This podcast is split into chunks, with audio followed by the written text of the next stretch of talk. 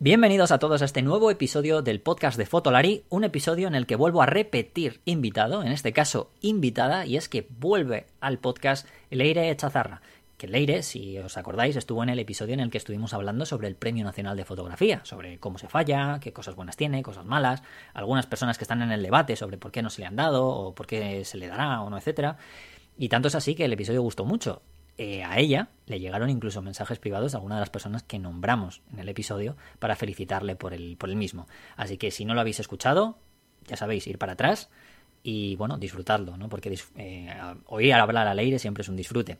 Y bueno, ¿por qué está Leire hoy en el podcast? Bueno, pues porque normalmente en Fotolari estamos acostumbrados a ver listas, pero listas de cacharros, la mayoría, ¿no? De, por ejemplo, las 10 mejores APS-Cs o los mejores móviles por menos de X dinero, pero pocas veces se hacen de fotógrafos. Y el otro día estuve pensando que por qué no llevar esto a fotógrafos y qué mejor que con Leire. Entonces vamos a hacer una lista entre Leire y un servidor sobre 10 fotógrafos influyentes en la historia de la fotografía. Cuidado, son 10 y no es que sean los 10 mejores. De hecho, una de las gracias que puede tener esto, aparte de que podéis descubrir fotógrafos, es que a vosotros también intentéis aportar algo, ¿vale? A este episodio, ya sea en los comentarios del post o sea en los comentarios de cualquiera de las redes donde lo escuchéis. Así que yo os invito a que os quedéis, escuchéis todo el episodio porque es un episodio para aprender, para aprender mucho de historia de la fotografía, de narrativa fotográfica, conocer autores, no solo los que nombramos, sino algunos más, y poco más, que os quedéis. No sin antes recordaros que, como he dicho antes, eh, podéis suscribiros en esas plataformas, ¿vale? Y a nosotros nos haréis muy felices. Os podéis suscribir en todas las plataformas de podcast, como son Spotify, Apple Podcast, iBox, etc. Desde cualquiera donde lo escuchéis, suscribiros, porque a nosotros, además, nos ayudáis un montón. Y ala, a disfrutar con Leire, que hay mucho que aprender. Fotolari Podcast. Fotografía, vídeo y lo que surja.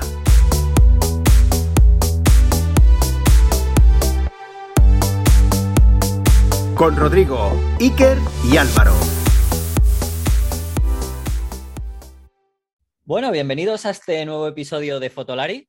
Eh, tras un episodio, vamos a llamarlo de cacharreo, pero con cierta, cierto salseo, como el de la semana pasada, bueno, hace dos semanas que hicimos con, Antonio García sobre esos cambios de sistema. Vamos a dar un giro de, no voy a decir 180 grados, porque tampoco es 180 grados, estamos en fotografía igualmente, ¿no? Pero, pero un poquito, unos cuantos grados, y hoy vamos a irnos a algo mucho más fotográfico en el sentido de pues, hablar de fotógrafos influyentes eh, a lo largo de la historia. Em, y tengo conmigo hoy a una invitada que vuelve otra vez al podcast y para mí es un tremendo placer tener conmigo otra vez a Leire Echazarra. ¿Qué tal, Leire? ¿Cómo estás? Hola, muy bien. Pues yo encantada de volver otra vez a Fotolari. Hombre, sabes que aquí ya tienes tu, tienes tu sitio. Sobre ese lado, no te preocupes. Tanto en el blog como, el, como aquí, como en el podcast, etcétera, en todos los sitios. O sea, nosotros encantados de que estés, todo lo contrario. Bueno, pues, eh, ¿qué te parece lo que te propuse el otro día?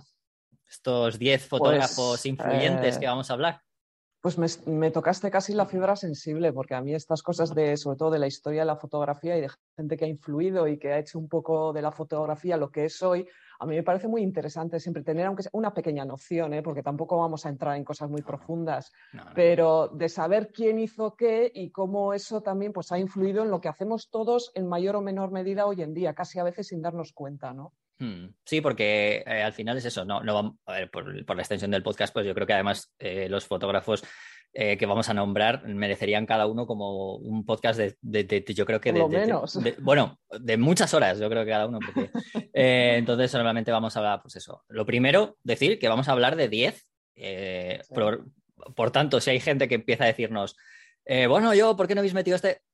Vamos a hablar de algunos, no nos critiquéis mucho, sabemos que esto ya es un no poco... nos lo hemos dicho nosotros mismos, eso de que falta y faltan, pero es que es imposible ponerlos a todos. Pero que bueno, que lo sepáis es simplemente pues eso, para, sobre todo para dar a conocer a algunos que, aunque son importantes, algunos puede que algunas de las personas que nos estéis escuchando o no los conozcáis o no entendáis a lo mejor por qué ha sido tan importante como tal, eh, conozcáis su foto, pero no entendéis mucho eh, por qué esta importancia en el mundo de la fotografía y bueno, pues ayudar un poquito, ¿no? A expandir un poco la, cultura y la historia fotográfica, que también creo que es muy importante, que, es lo que intentamos también, no solamente hablar de cámaras, que yo sé que es oye, es un mundo muy interesante. Eh, pero bueno, para, para, eso ya está, como digo siempre, Iker y Álvaro constantemente todos los días. De vez en cuando aquí estamos también, pero esto está bien hacerlo de vez en cuando. Así que bueno, no me voy a entretener más. Leire, ¿cuál es tu. Vamos a ir, lo vamos a hacer así para que la gente lo sepa. Va a ir nombrando eh, Leire 1, eh, contar un poquito sobre esa persona, luego iré yo, etcétera. ¿Vale? Y bueno, entre medias, pues si a ella se le ocurre algo o quiere aportar algo, igual que yo con alguno de los suyos, pues lo haremos, ¿vale? Así que nada, Leire, cuéntame o cuéntanos cuál es tu primera elección de esos 10. Bueno, esto va a ser casi como un partido de tenis. ¿eh? Yo ahora tengo el saque. Eso es, eso es. y empiezo, yo voy a empezar por todo lo alto. ¿eh? Casi me va a salir un saque directo que es eh, William Klein, el gran fotógrafo. Este es uno de los grandes tótems, uno de los grandes fotógrafos que sigue vivo porque algunos a veces tiene noventa y tantos años, algunos a veces eh, con algunos nombres tenemos la, eh, la duda siempre de si sigue vivo o no. William Klein sigue vivo. Está vivo, va en silla de ruedas. Yo le vi cuando estuvo aquí en Madrid. un tipo muy jocoso, no se muerde la lengua. Normal con los años que tiene ya para que se la va a morder. nunca se la ha mordido, ¿eh? ya, ya, eso, nunca se la ha mordido. Es, un fotógrafo que siempre ha tenido una tremenda personalidad como persona y también como fotógrafo. ¿no? Y mm. William Klein, que ha hecho la foto, en la fotografía, mira, yo hace poco escribí un post sobre él en el blog y empezaba diciendo algo así como que la fotografía no sería lo que es hoy en día si no hubiera estado o si no estuviera ahí William Klein. Y a veces parece que es una afirmación muy tremenda, pero es que es mm. verdad. William Klein, eh, la fotografía de calle, a los que os gusta la fotografía de calle, no sería lo que es sin William Klein. Es uno de los grandes pioneros. Él hizo fotografía de calle en los años 50 del siglo pasado. Los otros grandes y famosos fotógrafos de calle que conocemos eh, trabajaron más en los años 60 y 70. Pero William Klein hizo su maravilloso Nueva York, que es una de las Biblias de la fotografía, la hizo en los años 50 mientras trabajaba para la revista Vogue y al tiempo que innovaba en su fotografía de calle, que yo os voy a decir por qué es un poco diferente y por qué marcó tendencia, también innovaba en otro campo tan difícil, tan conocido y tan trillado, por así decirlo, que es la fotografía de moda. William Klein fue el primero o de los primeros en sacar a las modelos a la calle, en hacer las fotos de moda para las revistas de moda, en este caso para Vogue, en la calle, en primero en hacerlo con teleobjetivo, que entonces era una cosa impensable, y, él hace, eh, hace gala de una libertad creativa que es increíble. Él está haciendo su trabajo de calle en Nueva York, que es una fotografía personal. Él vuelve a Nueva York de París, donde vivía, y, él dice que no le gusta lo que ve en Nueva York, que es una ciudad eh, que está eh, como vendiéndose a un consumismo incipiente muy propio del capitalismo. Él es un, neoyorquino de barrio y a él no le gusta esa, esa imagen de Nueva York que se da que es la imagen de la Quinta Avenida, de la, de la imagen de los ricos. Y él hace fotos en los barrios. Hace una fotografía de calle que Martin Parr dice que es como la fotografía de los tabloides en blanco y negro, eh, muy, con mucho grano, con mucho movimiento. Hay mucha vida en la fotografía de calle de William Klein. Él aporta esa frescura, esa mirada cercana, irreverente y muestra ese Nueva York que no era el que se, el que se mostraba, porque la revista Vogue también eh, no le publican, al principio le dicen que le van a publicar estas fotos y luego no se la publican porque es un Nueva York que ellos no quieren vender hmm. eh, a, sus lectores de, la alta sociedad. ¿no? Entonces, eh, William Klein explica que él lo que quería hacer con estas fotos era mostrar el Nueva York que se había encontrado al volver de París y lo que él quería literalmente era dar una patada en las pelotas a Nueva York, porque él no tiene pelos en la lengua, como tú has dicho, y hmm. que él para eso tenía un arma y que ese arma era la fotografía. Y William hmm. Klein mostró Nueva York como nadie en aquella época a través de la fotografía. Y el libro, esta es otra curiosidad, y es un paralelismo con un gran fotógrafo que hoy, ya os aviso, que no vamos a hablar de él, pero que vamos a citar, que es Robert Frank, le pasó como a, como a, Robert Frank con los americanos, y es que en, Estados Unidos no le publicaron este trabajo sobre Nueva York porque no les gustó, les parecía eh, sucio, él decía que Nueva York era un tugurio y él quería mostrar el tugurio que era la, ciudad de Nueva York, ¿no? Y entonces se lo publicaron en Francia, igual que, que le pasó a Robert Frank con los americanos, ¿no? Y, y, al final él lo que hace, pues, cuando ven en Vogue estas fotos, no se las publican, pero el director creativo de Vogue, que era Lieberman, le dice que él quiere cambiar o quiere hacer cosas nuevas en, la fotografía de moda y que aplique eso que está haciendo en las calles de Nueva York con su fotografía de calle a la fotografía de moda. A William Klein no le interesaban ni las modelos, ni las ropas, ni la moda en sí. ¿no? A él le interesaba siempre, y es algo que siempre ha hecho, buscar los límites de la fotografía y los límites de los propios géneros de la fotografía. Y yo creo que eso es lo que él ha aportado sobre todo a la fotografía, esa libertad de, ir hacia los límites, de probar cosas, de hacer cosas diferentes que la gente ni se las plantea.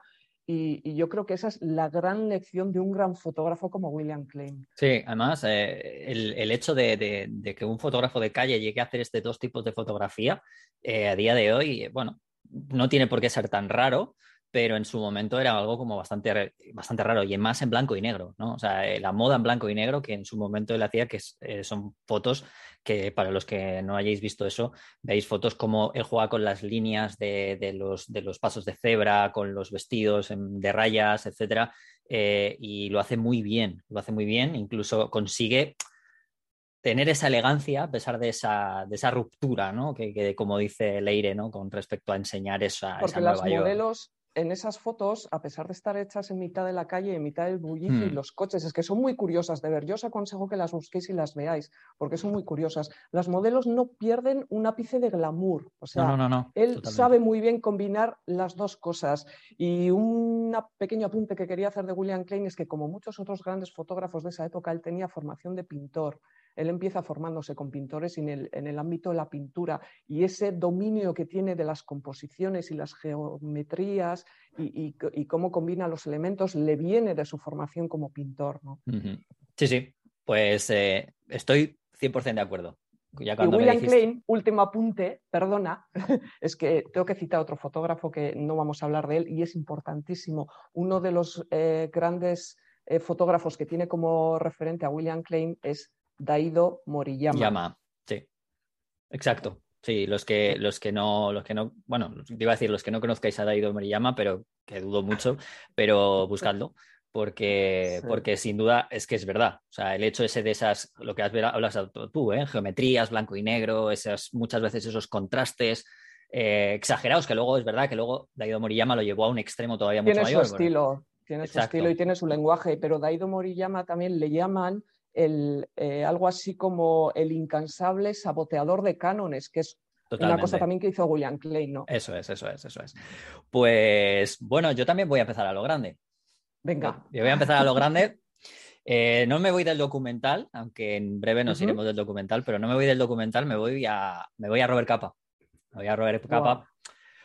¿Por qué Robert Capa? Pues bueno, pues, pues muy sencillo. Primero, decir que Robert Capa eh, lo voy a hablar desde el punto de vista primero junto, ¿vale? Porque ya sabemos que Robert Capa en realidad han sido dos personas, sobre todo en la primera, bueno, sobre todo no, en la primera etapa han sido dos personas, que, son Gerard Taro eh, y eh, Endro Friedman. O sea, que es el, eh, Endro, el nombre de Endro, mucha gente no lo reconoce tanto, pero sí conoce mucho más el de Gerard Taro por estos años, ¿no? Pero, pero Endro es la figura masculina, realmente, este fotógrafo de origen húngaro, que es el que reconocemos como el llamado Robert Capa.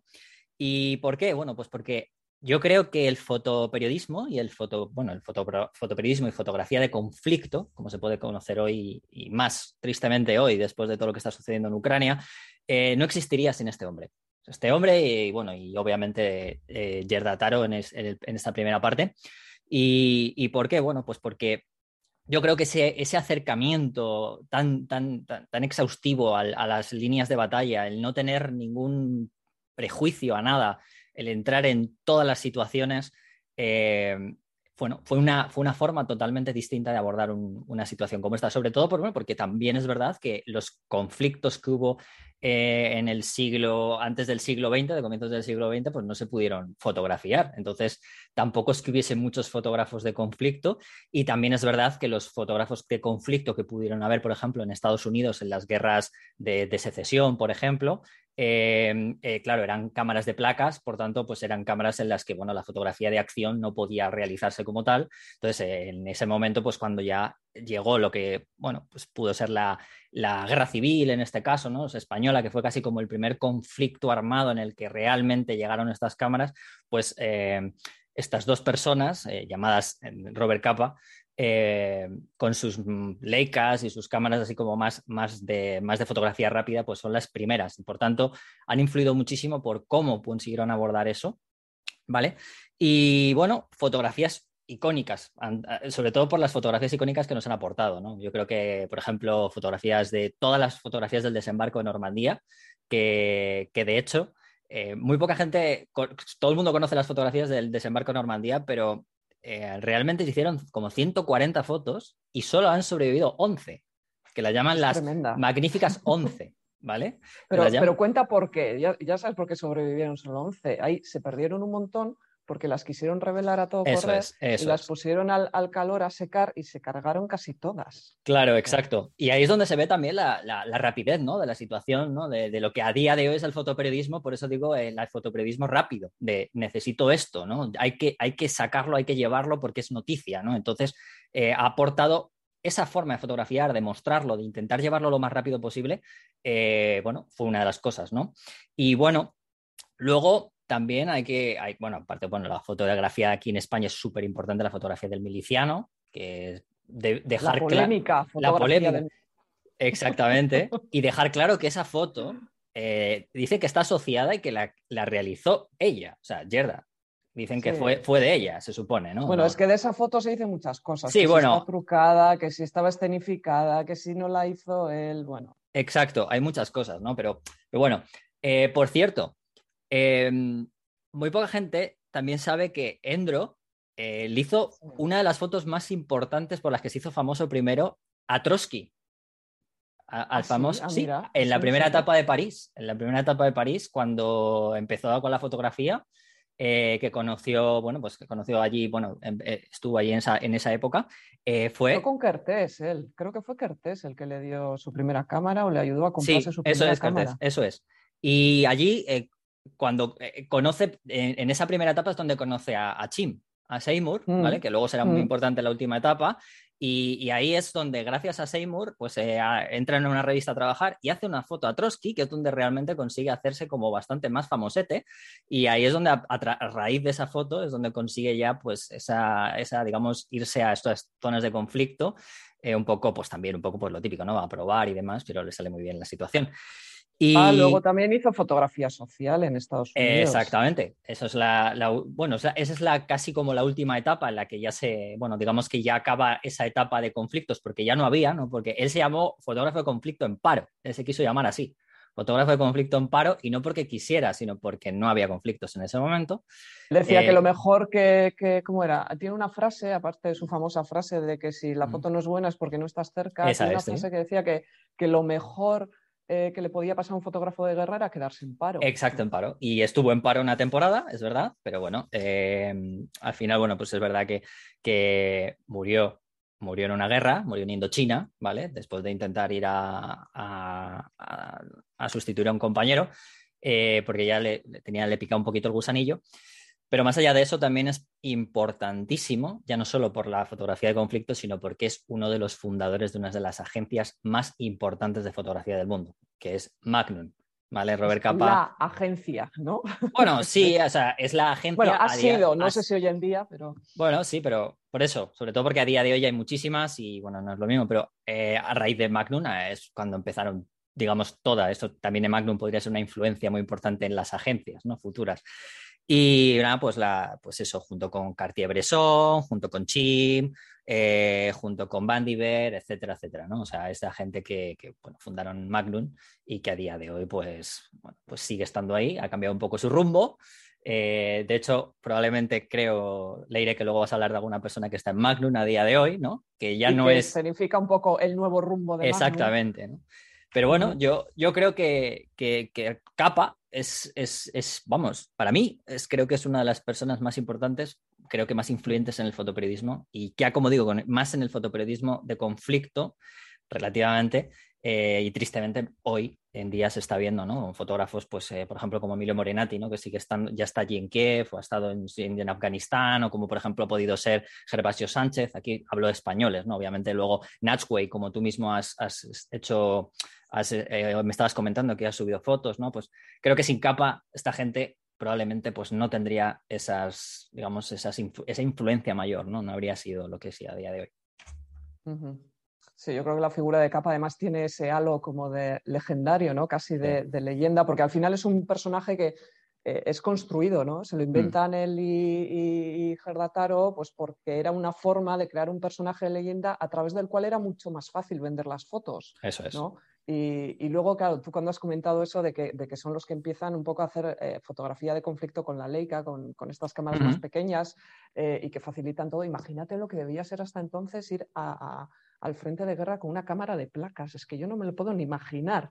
¿no? y claro, es que, y luego, por ejemplo, en la misma época de, capa, lo que hemos comentado en las fotos del desembarco de Normandía, o sea, claro, esas fotos al público, hoy tenemos una idea un poco distorsionada porque hoy todo es instantáneo, ¿no? Las fotos nos llegan casi al momento, pero para cuando llegan esas fotos han pasado días, claro. Y, eso es algo que hoy en día nos cuesta mucho entender, ¿no? Porque estamos metidos en esta inmediatez. Pero fijaos cómo se trabajaba entonces, ¿eh? o sea, era tremendo. Bueno, ¿quién, ¿quién tienes de segundo? bueno, en este caso es nuestro pues, tercero. Eh, a ver, tengo aquí unos cuantos, no sé muy bien. Mira, voy a ir con un fotógrafo que a mí me encanta. Eh, otro grande. Eh, yo contesto a capa con Irving Penn. ¿Qué bueno. te parece? es que a, cada cual que vayamos diciendo va a ser maravilloso esto. no, además Irving Penn, que yo cuando lo elegí, pues al final cuando hablas de Irving Penn siempre tienes la duda de si coger Irving Penn o coger Richard Avedon, ¿no? Porque a veces mm. son como las dos caras de, de, una misma moneda. De hecho, había un, creo que es un teórico de la fotografía, un historiador del arte, que decía que, pobres estos dos que habían coincidido en la misma época, porque son dos grandísimos fotógrafos eh, que han aportado muchísimo. Irving Penn, eh, es que, ¿qué voy a decir yo de Irving Penn en lo que supone la fotografía de moda, el retrato y, la fotografía bodegón y publicidad? ¿no? Irving Penn era un artista, aparte de ser un fotógrafo, que es una de las diferencias que tenía con Avedon. Irving Penn eh, estudió arte y fue ha sido siempre uno de los grandes fotógrafos de moda, tiene retratos icónicos. Eh, él además, eh, bueno, Irving Penn para mí siempre ha sido la elegancia, ¿no? Tú ves las fotos de Penn, también por eso le achacaban a veces y siempre le han achacado eh, cierto punto de frialdad, algo que no tenía Avedon, ¿no? Avedon era más comercial, Irving Penn era más artista siempre decían, eh, Irving Penn estaba siempre un poco entre dos aguas cuando empieza, porque en el sector artístico él había estudiado arte, él era un hombre muy formado artísticamente, no como Avedon. Y, siempre eh, suscitó reticencias en el mundo del arte porque le veían muy comercial y en el mundo comercial también suscitó cierto rechazo a veces porque le veían muy artista, ¿no? Entonces mm. estaba un poco entre esos dos mundos. él decía además que cuando empieza a hacer fotografía de moda, él empieza a hacer fotos muy artísticas y esas fotos se las van rechazando. Hoy en día te echaría las, manos a la cabeza, ¿no? Pero se las rechazan porque eran demasiado artísticas. Entonces él dice una cosa que es muy, a mí me hizo mucha gracia, que decía que cuando empezó a hacer foto de moda, él no distinguía un Valenciaga de un jugador de béisbol, ¿no? Y cuando le pidieron que, que hiciera ese otro tipo de fotografía eh, de moda más eh, cercana al público o más al uso de la época, él dice algo así como, dejé de hacer fotos y empecé a hacer mercancía. Y desde entonces lo único que he hecho ha sido mercancía, refiriéndose a su trabajo de moda, que es maravilloso. O sea, buscad, por favor, Irving Penn, porque es elegantísimo y es de una exquisitez eh, suprema. Em, él, lo que hace al final Irving Penn, su contribución a la, fotografía es que es muy difícil eh, eh, decirle una frase, pero yo creo que él convirtió la fotografía de moda en arte. Si William Klein fue un innovador que sacó la fotografía de moda del estudio y la llevó a la calle, Irving Penn era justo lo contrario, porque a él le gustaba controlar mucho los procesos y él decía que en la calle había tantas cosas que dependían del azar que él se perdía. Y entonces, incluso en sus trabajos personales, eh, documentales, tiene unos retratos maravillosos de... Hay un trabajo suyo, Small Trades, que son los pequeños eh, oficios que él eh, fotografía pequeños comerciantes, pues carniceros, pescateros, de Nueva York, Londres y París, y lo que hace en lugar de fotografiarlos en su lugar de trabajo es llevarlos al estudio. Él los saca de, de su lugar, de su contexto y los lleva al estudio. Hace lo mismo cuando está trabajando en Perú para Vogue, que está haciendo allí un trabajo de moda editorial y él le llama mucho la atención la gente que ve en la calle y saca eh, a todos los, em, lugareños que ve en Perú y que le llaman mucho la atención y los lleva a un estudio que él encuentra, le paga al, dueño del estudio para que se vaya de vacaciones y que él lo pueda usar para sus fotos. eh, uno de los eh, grandes eh, cambios que introduce Penn a la hora de hacer retratos y fotografía de moda es limpiar los fondos, algo que luego también usará Avedon, esos fondos blancos, esos fondos totalmente neutros. Hasta entonces la fotografía de moda, digo para que nos situemos un poco, era muy recargada, era la típica fotografía de moda de fondos muy teatrales con incluso columnas griegas poses muy impostadas. Mm. Irving Penn lo que hace es simplificar todo eso. Irving Penn era un minimalista en ese eh, sentido. Perdona que te interrumpa, me, a mí me impresiona mucho eh, de Irving Penn, eh, hablando de los fondos que has hablado, las fotos en las que mete a la gente en la esquina. Eso era como algo totalmente... que, es como... ese es increíble. Sí, él lo que hace es coger dos paneles y, los junta así y crea una esquina y, mete esas fotos, las habréis visto un montón de veces, a, gente muy famosa, muy conocida, los incrusta casi en la esquina y pone encima, pone, en eh, la parte de abajo es una alfombra que está rota. O sea, él era muy elegante y tal, pero él consigue hacer de eso algo elegante y él le gustaba, los metió ahí para, para, para, no tener, para que se estuvieran quietos. Él era muy tímido y lo pasaba muy mal dirigiendo a la gente. Entonces él decía que era una forma de, enclaustrarlos ahí, que se estuvieran quietos eh, y, sacarles eh, también una foto diferente, porque cuando tú estás incómodo, eh, no estás tan pendiente de la imagen que das a la cámara, ¿no? Y él también quería sacar esa, esa otra imagen. Irving Penn era tan elegante que tiene un trabajo sobre colillas de cigarros, esto ya cuando ya era bastante mayor, que va encontrando por la calle. Él coge todas esas colillas pisoteadas, sucias, mojadas, y hace un trabajo, las fotografía en plan bodegones. Y hay una anécdota muy curiosa, son unas fotografías maravillosas, fijaos con qué objetos y colillas de cigarro. Hay una anécdota muy maravillosa de de Richard Avedon. Richard Avedon estaba siempre muy pendiente de lo que hacía Irving. Bueno, los dos, ¿eh? lo que pasa es que mm. Richard Avedon era más expresivo y lo decía, ¿no? Eh, eran los dos grandes referentes, entonces estaban muy pendientes de lo que hacía el otro. Eran como el Ronaldo y el Messi de la época. Exacto. Para que la gente Richard Avedon, que no quiere ir a esa expo, porque hace como que pasa del tema, pero le manda a un ayudante suya a esa expo de donde se ven las fotos de las colillas. Y cuando el ayudante vuelve de la expo, Richard Avedon le preguntan, ¿qué, qué, qué te ha parecido y tal? Y le dice el ayudante, que le ha parecido una maravilla porque son tan elegantes que le recuerda a las momias egipcias. ¿no? Entonces, el ayudante cuenta en una biografía como en ese momento Richard Avedon se desinfla, ¿no? como de desesperación de decir, este tío hace fotos de colillas y encima le salen bien. salen bien. Richard Avedon, que fíjate qué pedazo de fotógrafo era. ¿no?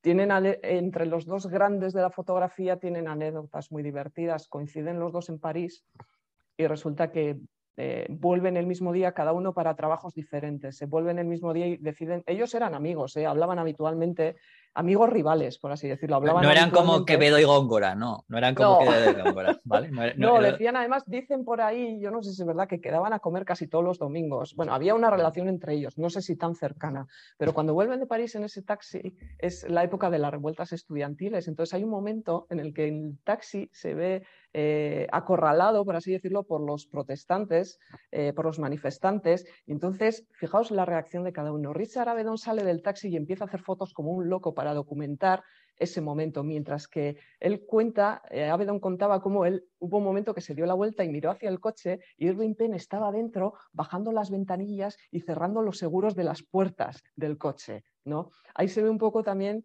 eh, la diferencia eh, entre uno y otro. Y, bueno, he escogido a Penn, pero también quería hablar un poco de, de Richard Avedon, ¿no? En ese sentido, porque los dos son eh, los grandes referentes aún hoy en día también eh, en la fotografía de moda. ¿no?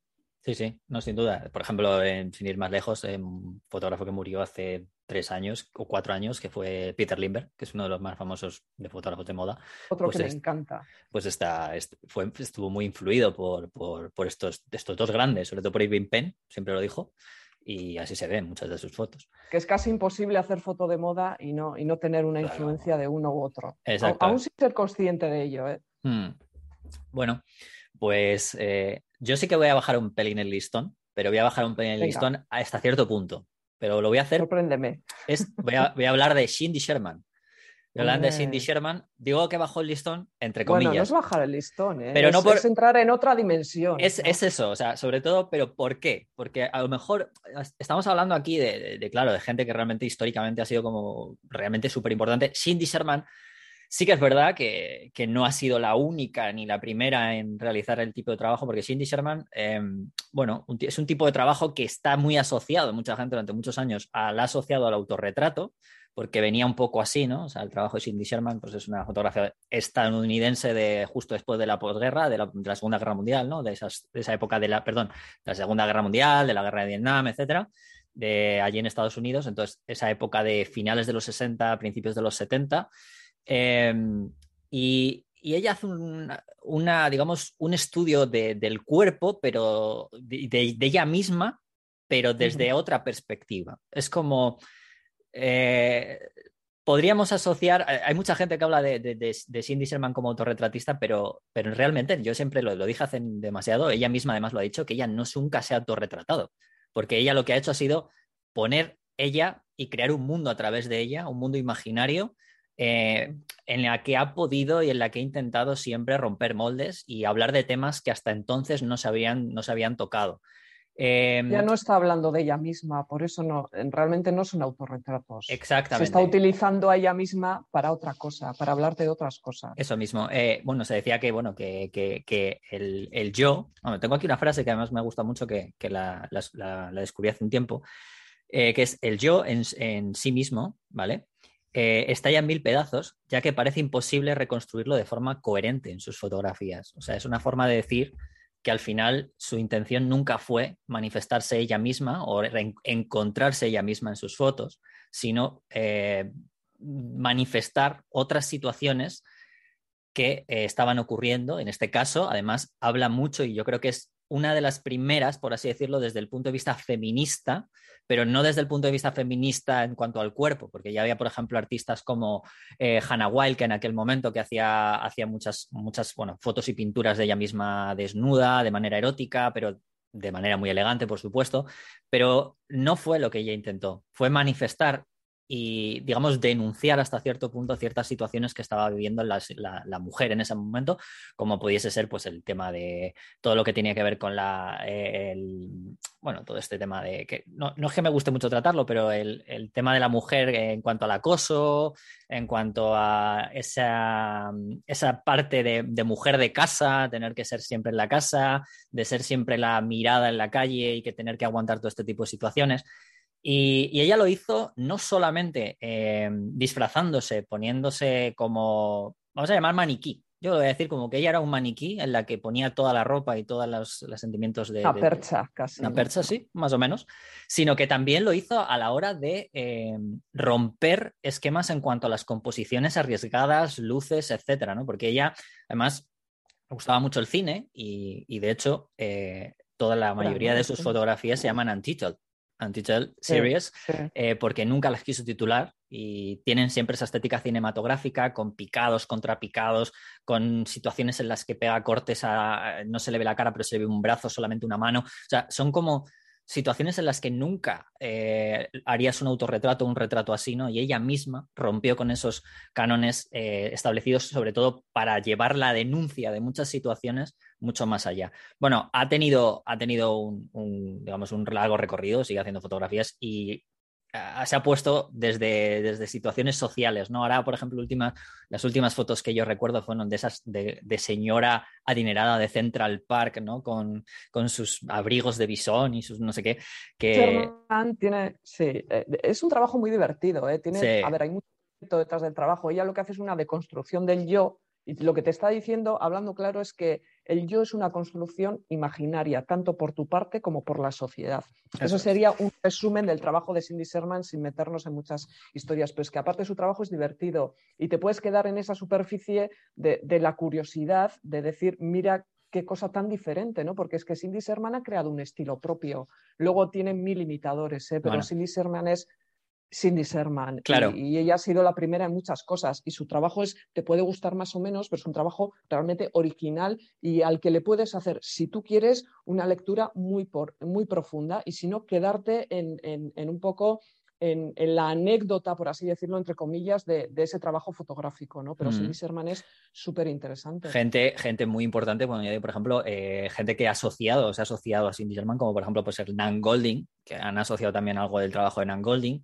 Eh, y bueno, Eh, muy importante Cindy Sherman, sí que digo que ya te decía que bajaba un poco el listón, pero lo bajaba hasta cierto punto, pero por un poco quizás por la temática o por lo que puede ser a lo mejor dentro de la historia fotográfica, pero decir una cosa... Cindy, Cindy Sherman con el tiempo ganará, ¿eh? Ganará, bueno, lo primero, dejar claro una cosa, Cindy Sherman es de las pocas artistas, por no decir casi la única, que tiene eh, mm, entre las 20 fotos más vendidas, de, más caras de la historia, creo que tiene como cuatro fotos o tres fotos entre las 20 más, más caras vendidas de la historia. Cindy Sherman. Es verdad que estamos en el mercado del arte, ya sabemos cómo va todo esto, pero eh, eso deja bastante patente lo que a día de hoy puede significar el trabajo de Cindy Sherman dentro del mundo artístico.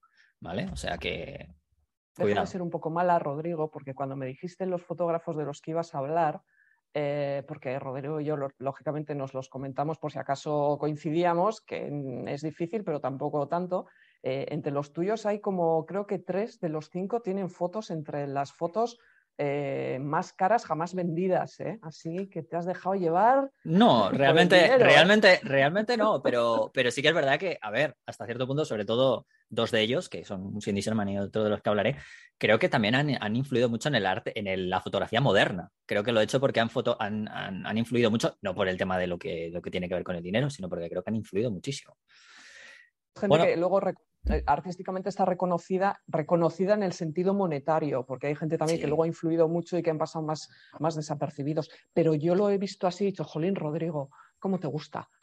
Hombre, también hay, que reconocer. Hombre, a ver, yo vivo, yo vivo de la fotografía, así que algo también me tiene que tirar. Igual algún día cuelas alguna de las tuyas ahí. No pierdas la esperanza. Nunca, no, si la esperanza nunca se pierde. La esperanza nunca se pierde.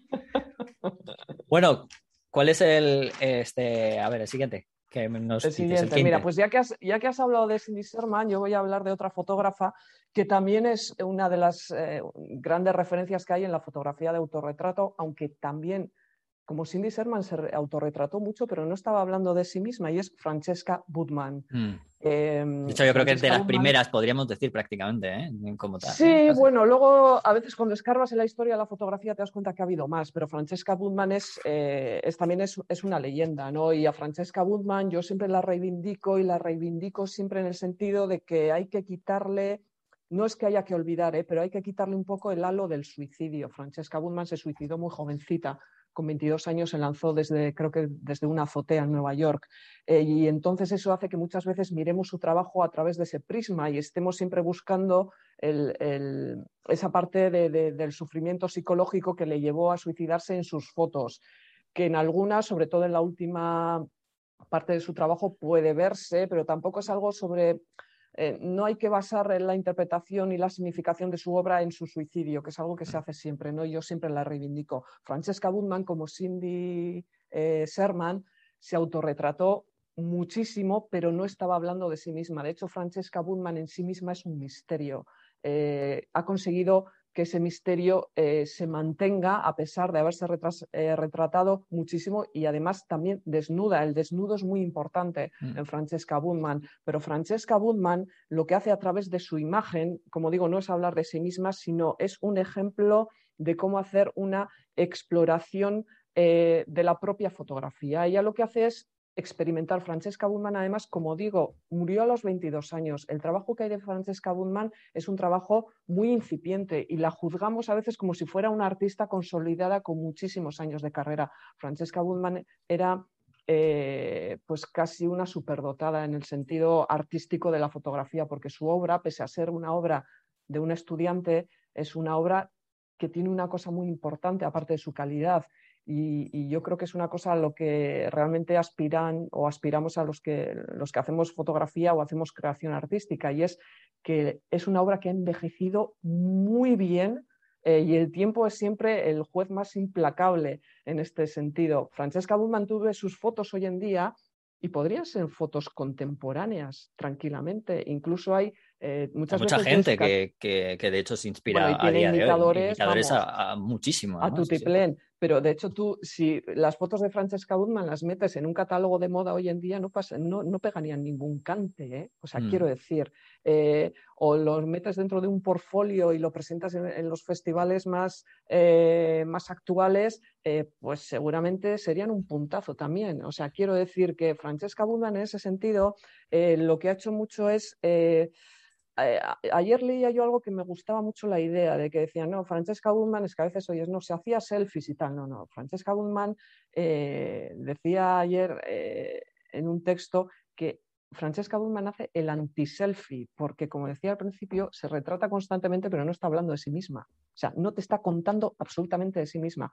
No hay, además, no hay, no tenemos material de Francesca Bullman hablando sobre su obra. Entonces, la significación de su obra son todo elucubraciones que podemos hacer eh, en un momento concreto. Sí que dejó diarios, pero no habla de su obra que es diferente. Eso es lo que hace suponer un poco, ¿no? Lo que es, además, es la exposición que hicieron aquí en el canal que yo estuve, es lo que hacía suponer un poco hacia dónde creíamos que giraba un poco toda su fotografía, a través de lo que realmente escribía en sus diarios y su vida, ¿no? Pero no sabemos nada realmente escrito como tal de su propia obra, ¿no? Eso es, eso es. y su obra además tiene esa componente que también es la que crea la problemática de no saber muy bien lo que ella quería decir exactamente con sus fotos, pero que también nos da otra cosa que es muy bonita, que es unas, son unas fotos y es una obra que en ese sentido está abierta porque no hay una interpretación cerrada y entonces cada uno también podemos jugar un poco a hacer nuestra propia historia de por qué Francesca Burman hacía lo que hacía. Ella, hay cosas que están bastante claras, ella trabaja muy bien el concepto de presencia-ausencia, mm. eh, eh, la relación del cuerpo físico humano con el entorno tanto natural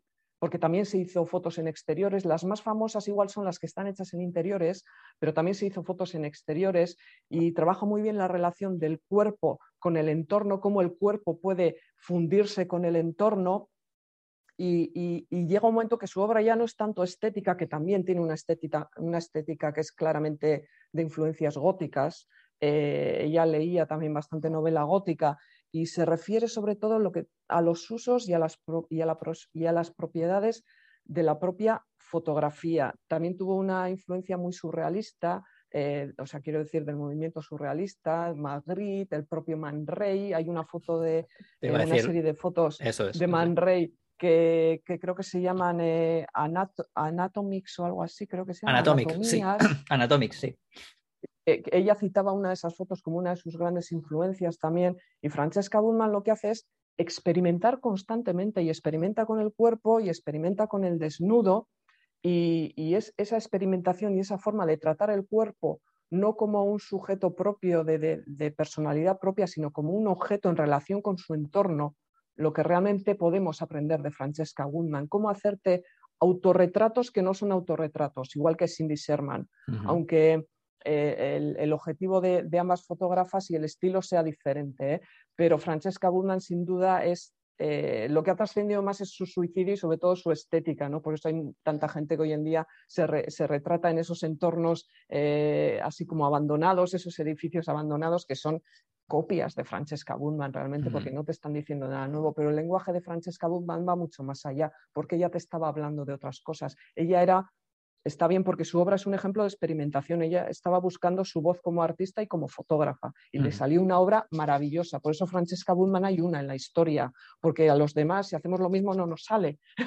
es así de triste, ¿no? Totalmente. Pero, pero la influencia de Francesca Bullman, tanto en lo que es meramente estética como en lo que es conceptual en fotografía, es muy clara y es una influencia además que sigue pasando el tiempo y, sigue siendo muy clara y sigue siendo muy trendy, por así decirlo, y muy actual, a pesar de que ella murió en 1900, creo que es 1981 cuando se suicida.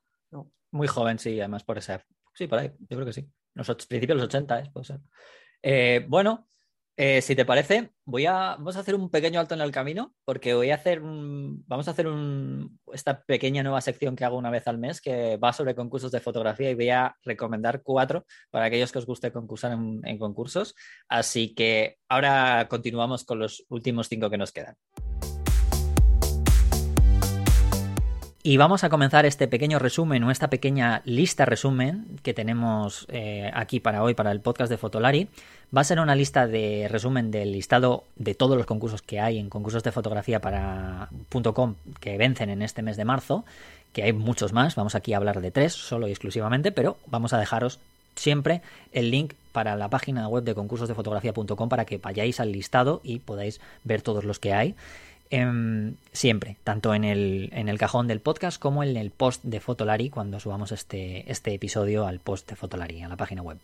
Bueno, vamos a comenzar con FotoAcue 2022. FotoAcue 2022 se lleva haciendo bastantes años y en este caso, bueno, decir que la temática, bueno, gira alrededor del agua, lógicamente. Em, eh, para un premio máximo de 1.000 euros y algunos premios por debajo, eso será, eh, digamos, el premio. Lo que sí que tenéis que daros prisa porque la fecha de vencimiento de este concurso es el día 7 de marzo. Los que estéis escuchando el podcast eh, al principio, en esta primera semana de marzo, pues genial, ¿no? Porque vais a poder participar rápido. es de presentación online, así que bueno, tampoco hay mucho problema en eso, pero sí que es verdad que tenéis poquito tiempo. Em, vamos a continuar con un segundo, un segundo concurso, que es el CVC Foto. ¿vale? Es un concurso que para todos aquellos los que, os gusten las actividades de montaña, ¿vale? Pues tiene eh, su temática centrada en esto.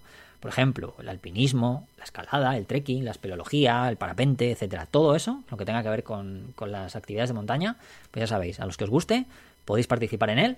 ¿Por qué? Pues porque será un premio máximo de 1.400 euros, eh, con premios por debajo también. Y en este caso, además de ser presentación online, pero en este caso tenéis mucho más tiempo porque la fecha de vencimiento es el 31 de marzo del 2022. O sea, vuelvo a decir lo mismo. Para los que estéis escuchando esto a primeros de marzo, pues tenéis todavía todo un mes para elegir fotos, o incluso los que estéis escuchándolos a mediados de mes, tenéis tiempo de sobra, ¿vale? Y vamos a acabar con otro concurso, este es bastante importante anualmente, que es el, gran, el Gran Premio ISEM de Fotografía Documental 2022. Es un premio que el país organizador es Francia, se da, mm, bueno, se hace en Francia. Eh, bueno, se organiza en Francia, porque en realidad es un concurso online de fotografía documental.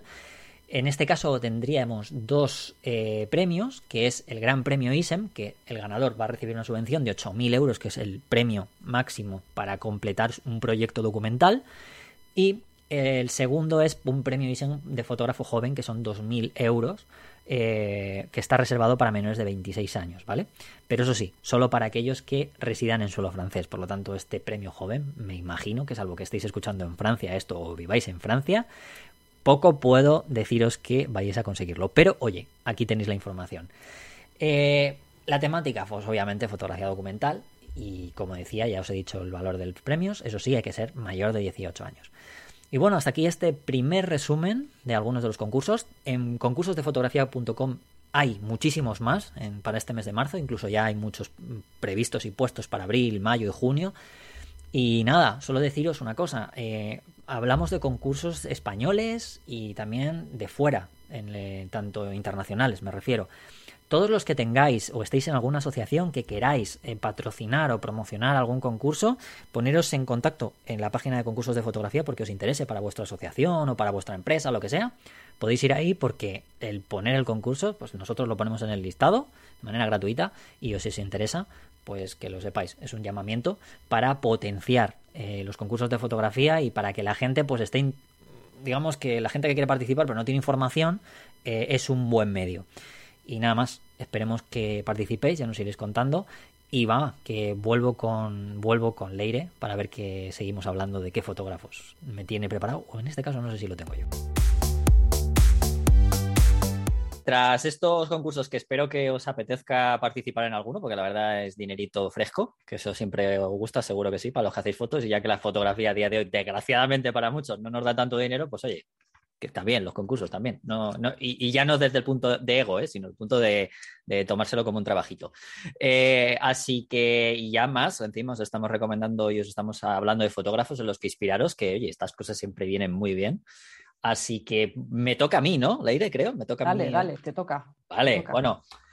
Eh, hemos estado tocando mucho, mucho blanco y negro. Mucho blanco y negro. ¿Vale? Pues me voy a ir a uno de, de los casi voy a llamarlo casi de los pionerillos, estos así del color, ¿vale? De los pionerillos del color, que es Stephen Shore, ¿vale? Stephen Shore.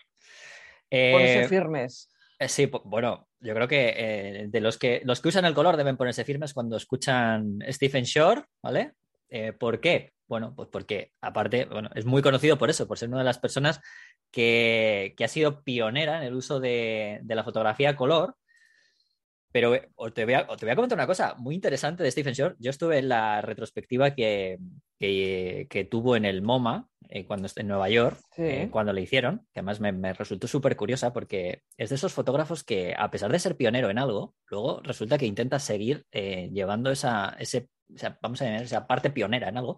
Y de las pocas exposiciones que he visto, eh, retrospectivas de un fotógrafo que cuando ya son retrospectivos, que el actor es bastante, tiene bastantes años, ¿no? Normalmente, eh, con, con seis iPads enseñando su Instagram.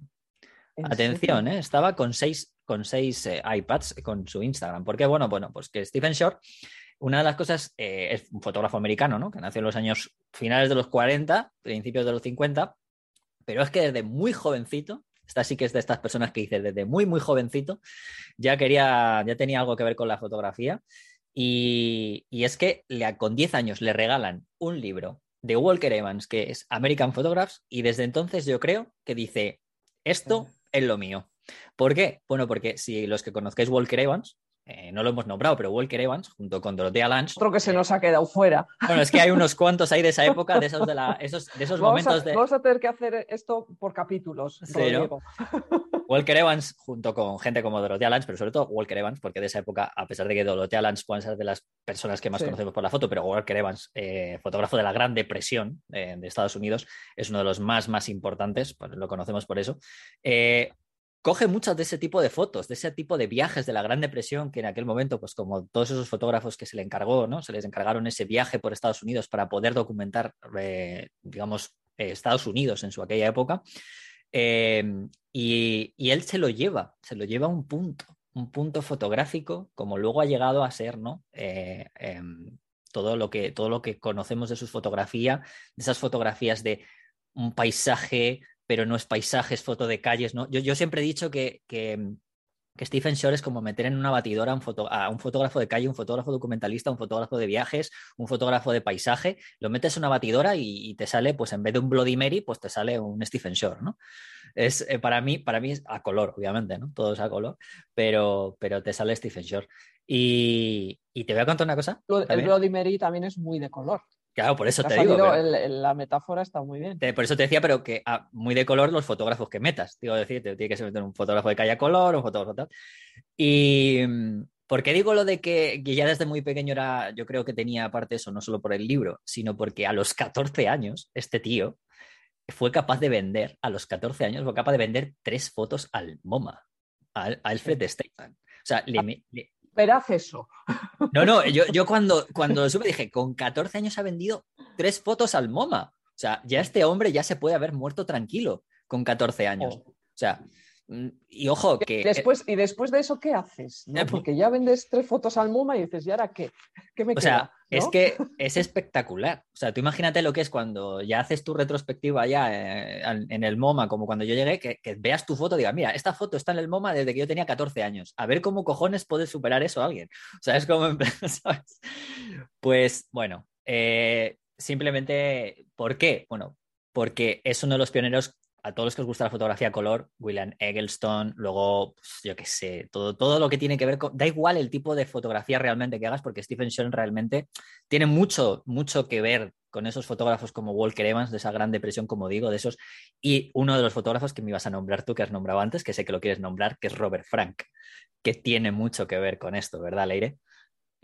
eh, Stephen Soares también de, de Stephen Soares se pueden aprender muchísimas cosas, ¿eh? aparte de cómo vender una foto con 14 años al MoMA, que estaría muy bien saber el secreto, pero se puede aprender también el valor de, de- de la imagen de lo cotidiano, ¿no? Es uno de los Exactamente. grandes, eh, fotógrafos de, de- del país, de eso que se llama el paisaje americano, que es lo que dices tú, ¿no? Un poco el, el Walker Evans, un poco en color, pero con esa escena eh, en apariencia anodina que no te dice nada, ¿no? Pero que ese toque de Stephen Shore eh, hace que tenga un algo que es diferente. Y me citabas a Robert Frank porque a veces mm, eh, se le suele comparar, ¿no? Igual a Stephen Shore, además, yo creo por alguna cosa que le he leído que no le hace mucha gracia que le comparen con Robert Frank, porque decía, bueno, a ver, ¿por qué, ¿por qué me comparan a mí con Robert Frank? Porque los dos fuimos recorriendo Estados Unidos haciendo fotos para, para documentar el país. Decía que, bueno, que, que la gente que sí, que, que vale, pues que los dos habían cogido un coche y habían ido por Estados Unidos, pero que cada uno tenía su estilo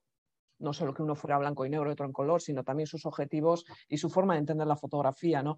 Pero además él suele decir que, bueno, que es que Robert Frank en sus en su famoso Los Americanos, que se empeña demasiado en poner el dedo en la llaga. El trabajo de Robert Frank en Los Americanos es un trabajo muchísimo más crítico. De ahí también los mm. problemas que tuvo, que ya he dicho con William Klein, a la hora de publicar ese trabajo, que se lo financió el, Guggenheim y luego cuando lo vio no se lo quiso publicar. Stephen Shore, que yo sepa, no ha tenido ningún tipo de problema en ese sentido. Su fotografía es más eh, no sé si decir poética o más eh, estético, pictórica, pictórica no en el sentido del pictorialismo, eh, sino que muchas veces eh, esos colores recuerdan un poco a un cuadro, ¿no?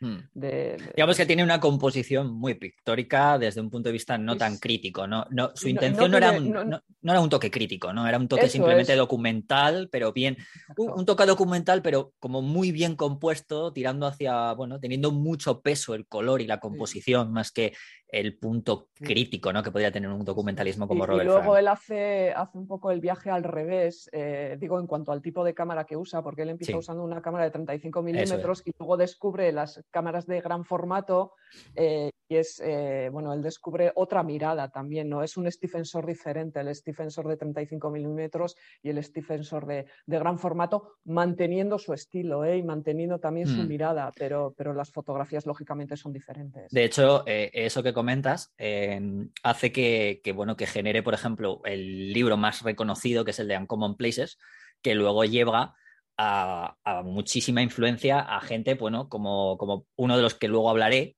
que, es, Tom, que, es, que es eh, Andreas Gursky, que, justamente llega a eso, o sea, lleva eso y encima le da una vuelta. aparte de que es como un Stephen Shore, pero que luego le da una vuelta, ¿no? Entonces, eh, sí, totalmente, hace el viaje inverso. En ese sentido me recuerda a mí, ¿no? Que empecé con una cámara de full frame casi y acabo con un móvil. Tú has ido de extremo a extremo. Perfecto. Bueno, y poco más. O sea, quiero decir, es un gran fotógrafo y, pues, como digo, nos podríamos tirar aquí días con cada uno. Yo que soy de fotolibros, el Uncommon Places hoy en día sigue siendo para mí un fotolibro básico, sobre todo si os gusta el color. Eh, es un fotolibro con el que disfrutaréis un montón. ¿eh? O mm. sea, Brutal. Totalmente recomendable. Brutal. Sí, sí. Siguiente.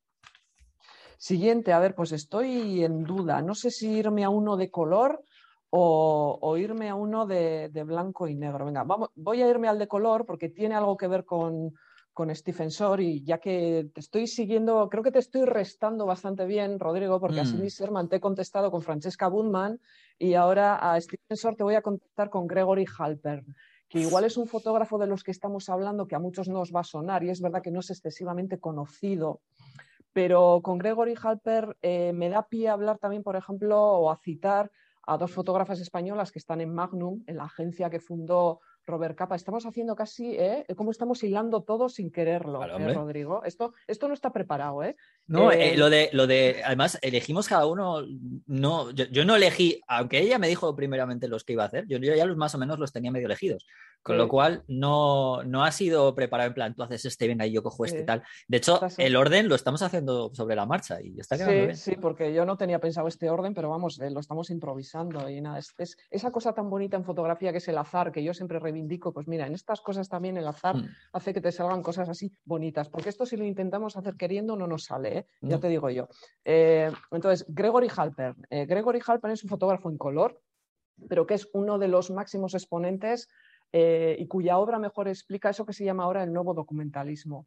Eh, tiene mucho que ver con Gregory Halper, podemos entender mucho mejor lo que hace, por ejemplo, una fotógrafa como Cristina de Middle, que se llama eh, su obra, si se suele enmarcar en el documentalismo de ficción. Son estos nuevos documentalismos de hoy en día. Y otra fotógrafa española que está en Magnum, que es Lua Ribeira, que ella define eh, como documentalismo eh, experimental. ¿no? Eh, Gregory Halpen, este, ¿qué es este nuevo documentalismo? Porque a veces se nos llena así la boca de, términos un poco extraños y no sabemos muy bien de lo que estamos hablando.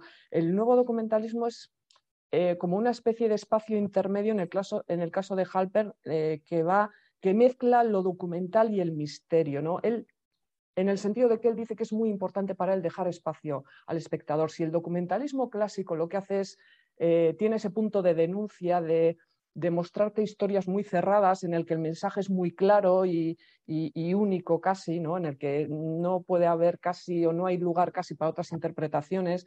Eh, este nuevo documentalismo es una nueva forma de narrar, de llegar a, a un espectador que también es diferente, porque el espectador de hoy en día no es que tenga más cultura visual, tiene más experiencia visual, porque la cultura visual es algo que debería haber más y, de la que hay una carencia enorme, pero es un espectador que está muy acostumbrado a ver imágenes, a comunicarse a través de, imágenes y este nuevo documentalismo te cuenta cosas de forma diferente, te muestra lugares que han estado o que se han evitado eh, en la fotografía. Por ejemplo, ¿qué es lo que hace Gregory Halper? Pues tiene un trabajo como Omaha Sketchbook en el que al final eh, lo que pone en cuestión es eh, la forma de representar la masculinidad de los hombres estadounidenses, ¿no? El tópico eh, del, vaquero, por así decirlo, ¿no? del, estadounidense rudo, con unos valores muy concretos que, que, se han asociado a los valores de todo un país. Y él muestra eh, lo que le gusta es jugar con las contradicciones, le gusta mostrar la sensibilidad, pero la fortaleza que da esa sensibilidad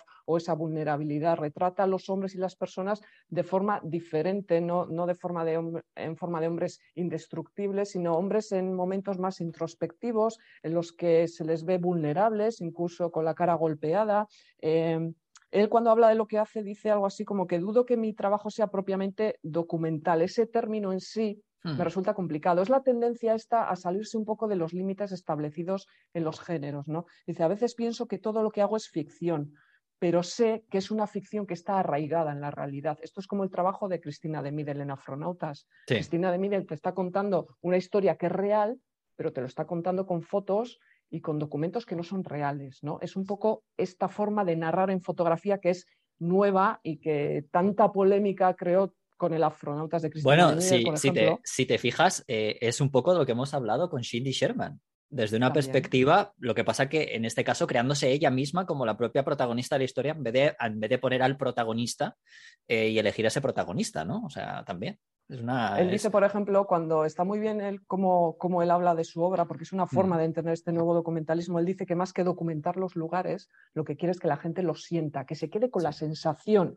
que producen esos lugares. Tiene un trabajo maravilloso, que es uno de los grandes trabajos en este estilo de fotografía que se llama, lo tengo apuntado porque siempre son letras y siempre las digo al revés, eh, se llama XXYZX, que es de 2016, y él lo que hace es coger una ciudad como Los Ángeles, que es una ciudad eh, mil veces retratada y de la que tenemos una imagen muy concreta y muy llena de clichés, y él lo que hace es irse a la periferia de esa ciudad y retratar los lugares de Los Ángeles y las personas de, Los Ángeles que jamás se retratan y que nunca salen en los trabajos documentales clásicos que se hace eh, sobre, una, sobre una ciudad. Él define este trabajo, por ejemplo, una mezcla de documental y ciencia ficción. Ese es como, es el trabajo del desierto que tiene, ¿no? Que es como cerca del desierto, cerca del desierto Nevada, ¿no?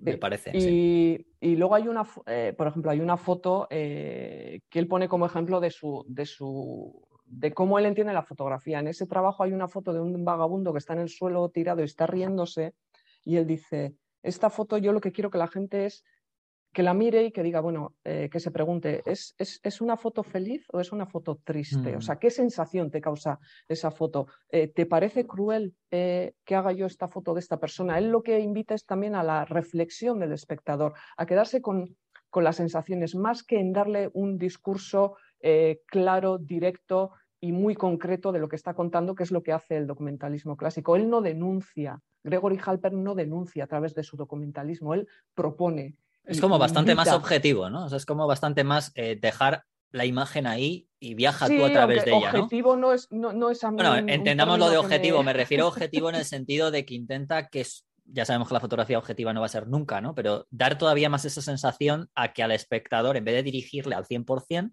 le dé una posibilidad de viajar a través de la fotografía en función de lo que él mismo pueda considerar a través de lo que vea, ¿no? Y al final él, él, lo que hace es, él juega con, con la contradicción, juega con ese sentimiento de extrañeza que producen estos trabajos. Mirar un trabajo de Gregory Halpern es una experiencia bastante curiosa, porque mm. sobre todo los que hemos visto mucho documentalismo clásico, te rompe muchos esquemas y no sabes muy bien lo que te está contando.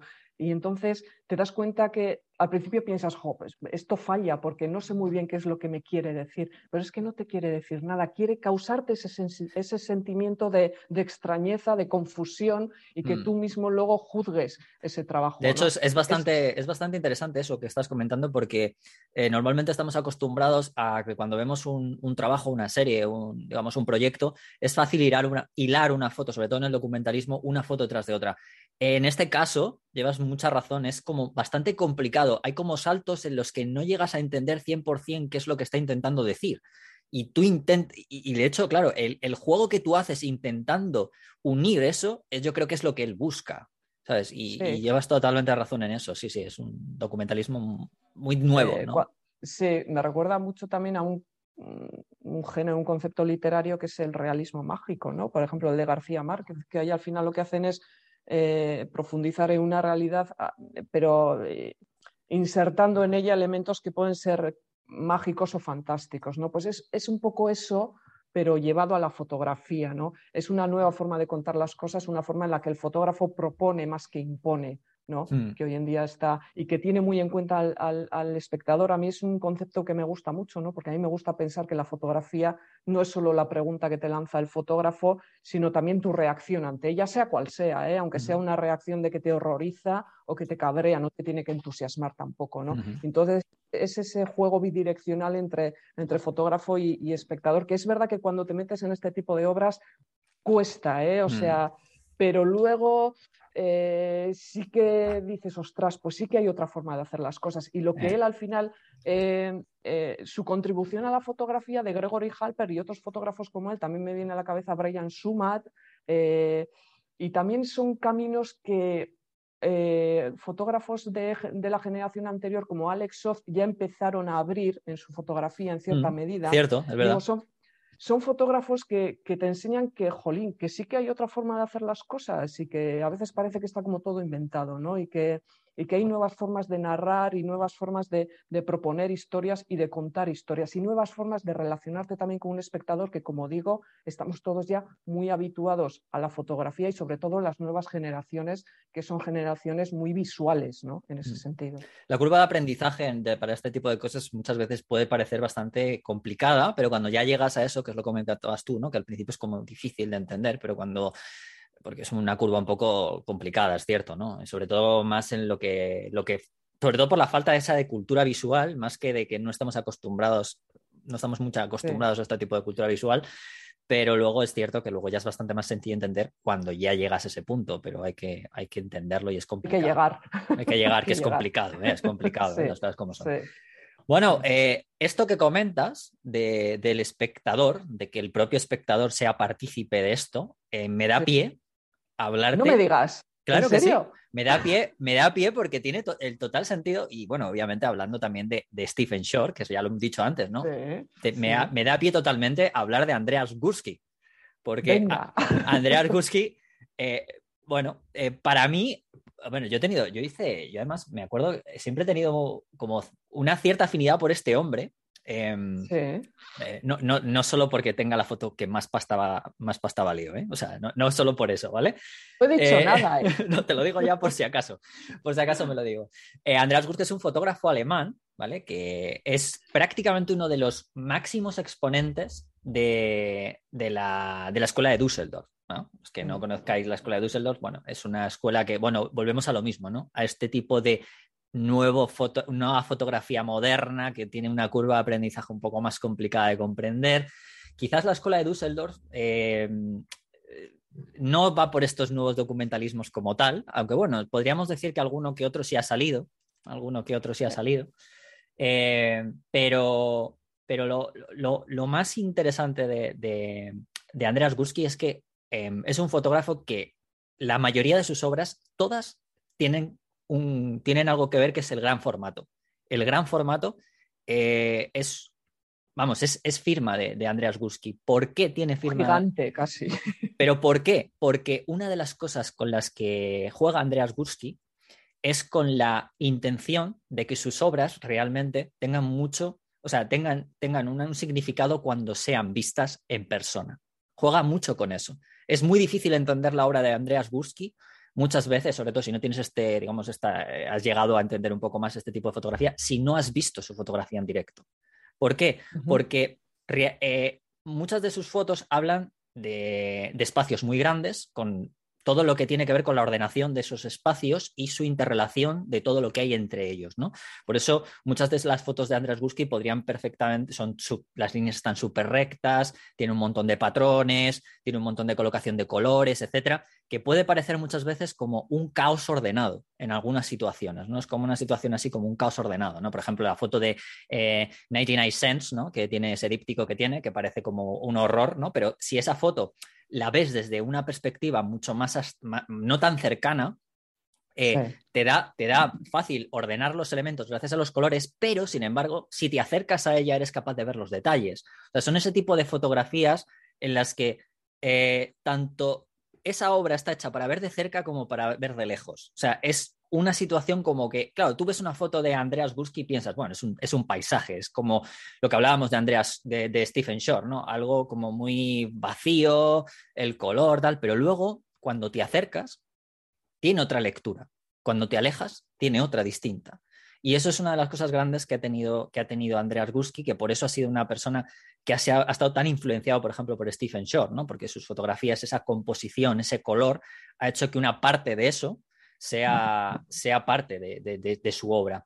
Eh, bueno, a mí lo que me ha. Una de las cosas que vi en un, vídeo de, este hombre que con su obra es que también tiene mucho, mucho, mucho que ver eh, a la hora de la crítica y de cómo es eh, la situación económica actual y la, o sea, como una crítica a la economía actual. Parece una tontería cuando tú ves este tipo de fotos, pero en realidad, cuando tú las ves, te das cuenta de los espacios que está retratando. O sea, eh, lo que hablábamos, ¿no? Un espacio como el 99 cents, que es un, bueno, es para que lo entienda la gente en Estados Unidos, ahí son como sitios de un euro, ¿no? Lo, lo, que llamamos a día de hoy los chinos, pero en su momento en Estados Unidos son espacios, incluso en algunos lugares son grandísimos, son naves industriales prácticamente.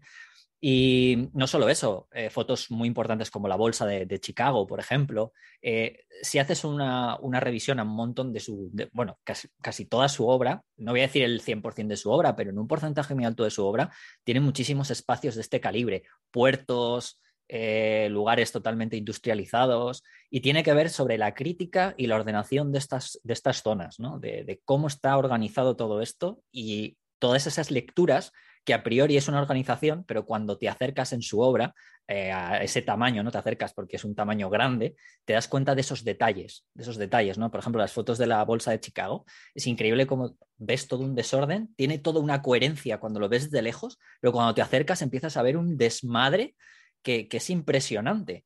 O sea, eh, a mí me parece un fotógrafo que está, que ha estado como, ha sido muy criticado, muy criticado sobre todo por el tema, yo creo que eh, por el tema de lo, cómo, cuánto se ha vendido una fotografía suya por lo poco que, por, la, lo que a priori parecía que no tenía nada, como por ejemplo la, la foto de Rain, la Rain 2, Rain 2 en este caso, que es la foto, la fotografía más cara físicamente, más cara de la historia.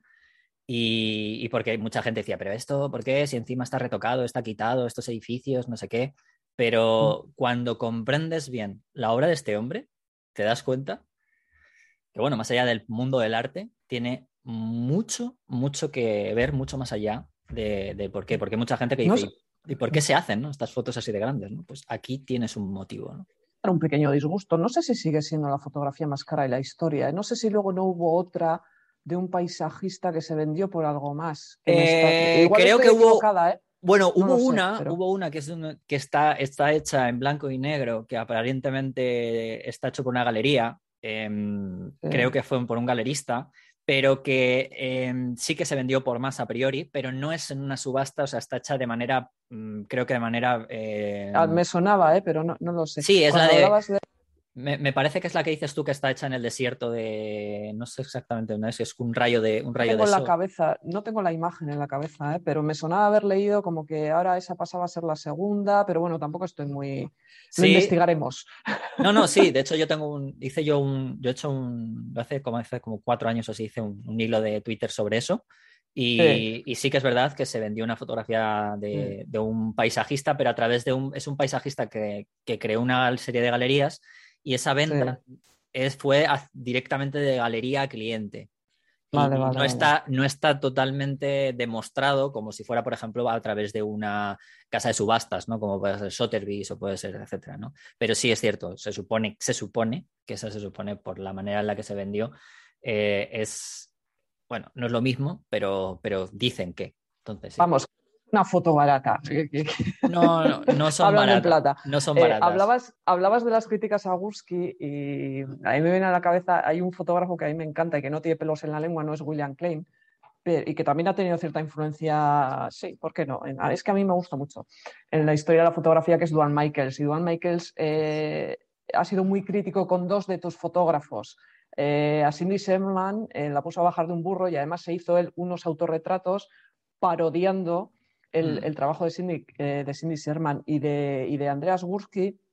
Él lo define como el, creo además que escribió un artículo en prensa o, fue en una entrevista, el fotógrafo más aburrido del mundo. Y él decía, él justifica esa, esa frase dice que, claro, que cuando uno no tiene mucho que contar, lo que hace son fotografías muy grandes y las expone cada vez más grandes. Eso es lo que dice Duane Michaels, ¿no? Y él dice que, que él llega a la conclusión de que Gursky es el fotógrafo más aburrido del mundo porque si esas fotos las pones en pequeñito, en copias de trabajo, eh, no te dicen absolutamente nada y te aburren un montón. Eh, que es un poco, es lo que decías tú de que es un trabajo que tiene ese, ese tamaño, pero porque ese, esa necesita una lectura que no puedes hacer con una. Tiene doble lectura, ¿eh? Tiene doble lectura porque de hecho, hay una foto que en donde mejor se ve esa doble lectura. Creo que es un campo de tulipanes, creo que es. sí, es un campo de tulipanes que, hay. Es una foto que parece un, cuadro de Roth, por ejemplo, que son muchas líneas con muchos tonos de rojo y que está hecha desde arriba con un dron. Ah, entonces, cuando tú te acercas, es cuando ves el detalle de gente que está labrando los tulipanes y te estás dando cuenta, o sea, y son líneas, pero claro, desde lejos tú ves esa foto y, no asocias a qué es eso. Y, claro. te crees que estás viendo un Rozco, claro. Por ejemplo, un Rozco, eso es. Te piensas que estás viendo un Rozco y, bueno, sin eh, al final es, sí, es. Algunos le llaman el fotógrafo de la globalización y yo creo que es que él, eh, él muestra muy bien todo lo que es eh, este mundo, ¿no? Y, los, y, las consecuencias que esa globalización tiene. Sí que es verdad que es más, no tanto, yo no creo que sea un fotógrafo muy de denuncia. Sí que es verdad que viendo sus fotos puedes hacer una una reflexión y llegar a una especie de denuncia. Yo creo que es más, eh, su foto lo que quiere más es evidenciar algo, ¿no? Bueno, sí, eh, podría ser, sí. O sea, yo me refería a lo de la denuncia en el sentido de, más, más que que denuncia, sí puede ser como una especie de documentación a la hora de verlo, ¿no? Una lectura que haces bastante más a posteriori, igual de ver su trabajo, ¿no? Hmm. Pero, pero sí que es verdad, Andreas, o sea, Andreas Gursky, eh, aunque solo sea por la polémica a veces, sí que es un fotógrafo eh, que es indudable, ¿no? Eh, su, influencia en muchas de las cosas que se hacen actualmente también, porque su forma de mirar y, esa perspectiva también, esa, esa, manera que tiene fotografiar muy desde arriba, que es lo que te da esa perspectiva suya tan personal, pues es algo también que hoy en día se está viendo en muchos otros trabajos. Sí, sí. Bueno, a mí me queda uno, ¿eh? Voy a, mí también. A ver con qué acabas. A ver con qué acabas. Pues yo, eh, como he dicho muchas veces en el Twitch de Raúl Díaz, en el que hemos coincidido más de, una vez, yo soy una fotógrafa oscura y a mí me dan los, trabajos oscuros y, así un poco tremendistas, ¿no? Y voy eh, con Masahisa Fukase y su, y sus Ravens, ¿eh? el trabajo maravilloso de los cuervos, que este libro fue en 2010, estoy hablando de memoria, eh, lo eligieron el mejor fotolibro de los últimos 25 años. Ahí es nada. Mm. Eh, ¿Por qué he elegido a Fukase? A Fukase se le, se le, conoce principalmente por Ravens, pero a mí me parece que es un fotógrafo que tiene un trabajo eh, que es realmente interesante, que Fukase, igual que con Francesca Budman, siempre digo que no solo su suicidio, eh, Fukase no se suicidó, pero casi se puede decir que su muerte fue un suicidio muy lento, ya lo contaré. ¿eh? Pero eh, Fukase es más que Ravens también. ¿eh? ¿Pero por qué elijo Ravens? Porque yo creo que es uno de los trabajos que más ha influido a la hora de hacer un autorretrato metafórico, porque Ravens sí es un autorretrato. Fíjate, aquí podemos eh, enseñar la otra cara de la moneda. Es un autorretrato de Foucault sin hacerse fotos a sí mismo. En Ravens no sale Foucault, no vais a ver, no vais a verle a Foucault eh, físicamente, pero es un autorretrato del alma, por así decirlo, de Foucault. Este libro es muy trágico y tiene una historia muy trágica alrededor porque la historia de Fukase es muy trágica y, ya sabéis que los japoneses cuando se ponen trágicos se ponen muy trágicos. ¿eh? Em, Mucho además. ¿eh?